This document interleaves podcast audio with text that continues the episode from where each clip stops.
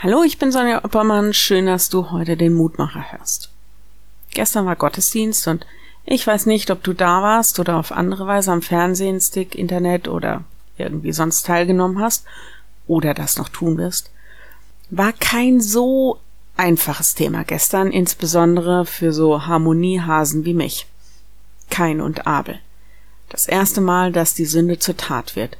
Menschenblut den Boden durchdrängt, der eigentlich Leben hervorbringen soll. Das und noch viele andere Gedanken in der Predigt von gestern. Aber warum sage ich das? Weil Gott kurz vorher kein warnt. Er will mit ihm im Gespräch bleiben.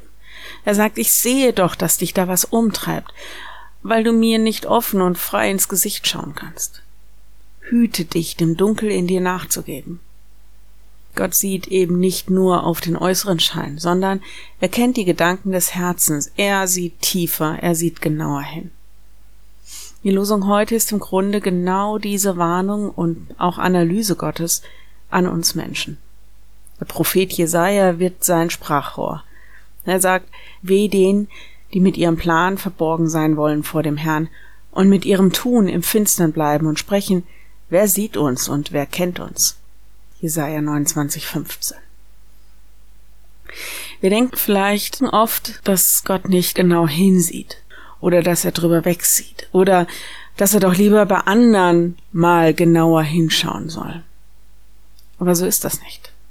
In so vielen Geschichten in der Bibel, aber auch in unserem Leben, wird das deutlich, dass Gott sagt, lass uns bitte mal darüber reden, was hier passiert.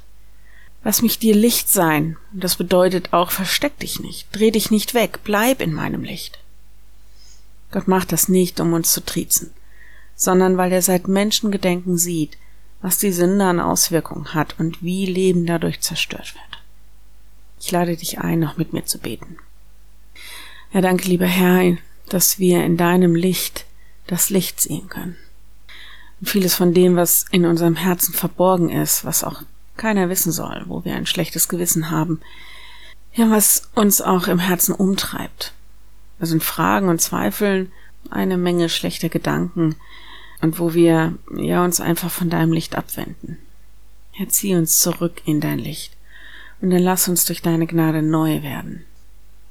In unserer Gesellschaft liegt so vieles im Argen und im Dunkeln.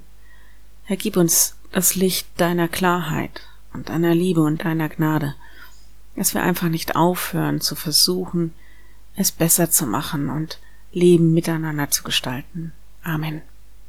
Morgen ein neuer Mutmacher. Bis dahin. Bleib behütet. Tschüss.